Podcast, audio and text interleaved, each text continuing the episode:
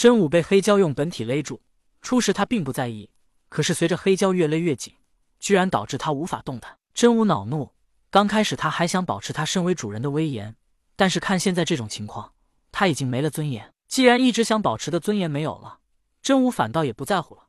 反正他拥有生生不息的恢复力，他索性放弃了抵抗，任凭黑蛟将他勒得骨碎肉烂。黑蛟感觉到身体一空，发现真武如一滩烂泥一般倒在地上，他不屑的一笑，道：“什么真武大帝，跳梁小丑罢了。”黑蛟心中放松，正欲和胡喜妹一起走，可他突然间看到真武的身体仿佛破烂的皮骨被重新充气了一般，又恢复了饱满圆润。真武站了起来，从乾坤袋里拿出宝剑，一脸正色道：“本来不想如此待你。”可你下手如此狠辣，居然连放我一命的心思都没有，那就别怪我下手狠毒了。这世间妖怪多的是，真武想抓一个坐骑，他随时都可以抓，只要他想。当然，无非是有的坐骑可能不如黑蛟，但纵然不如黑蛟，他也不允许黑蛟忤逆他的权威。如今真武在黑蛟面前失了颜面，他也不在乎颜面了，他只想杀了黑蛟，送他们夫妻一起去死，成全他们的夫妻情深。真武拿着宝剑。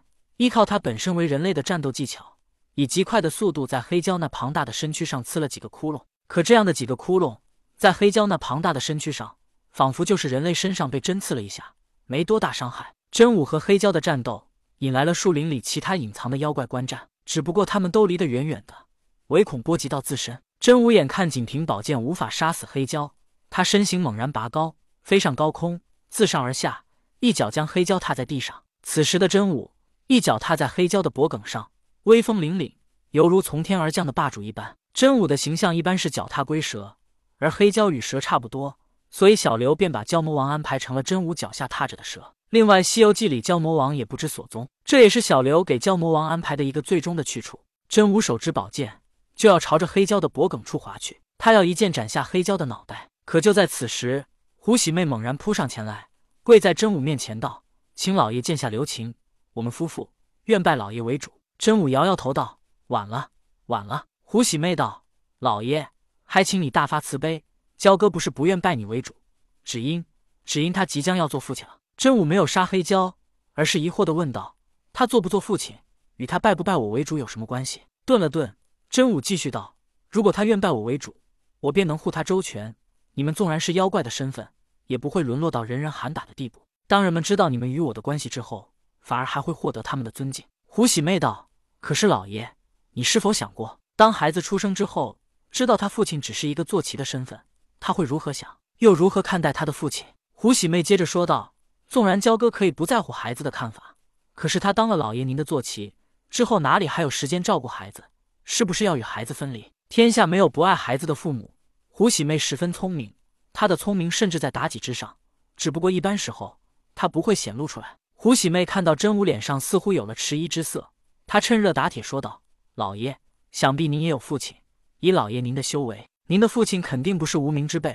您回想一下，他待您是不是更好？同样是一心一意为您着想。”此时真武是元始天尊儿子的身份虽然已经暴露，但也仅是有限的几人知道，还并未在人间流传，所以胡喜妹也并不知道。而胡喜妹的一番话。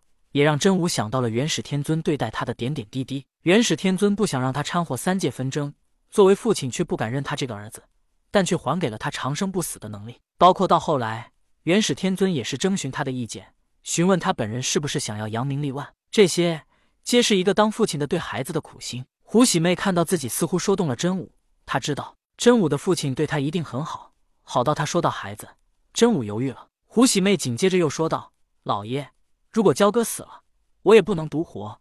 您也不忍心孩子还没有出生见到父亲就夭折吧？黑蛟被真武一脚踏在身下，他本来还想说些硬气话，但看到胡喜妹似乎说动了真武，他也就不吭声了。他当真武的坐骑没关系，只是不能让胡喜妹和孩子陪他一起死。正所谓人在屋檐下，不得不低头。只是黑蛟自己，他可以做到宁死不屈，他死也不会做真武的坐骑。但胡喜妹是他最在乎的人，还有那位出生的孩子。这都让黑蛟不得不低头。胡喜妹的一番话，让真武回忆起了元始天尊对待他的苦心，也让他感受到了一个父亲可以为了孩子所能做的一切。但突然间，真武想到，连妖怪都有母亲，我的母亲在哪呢？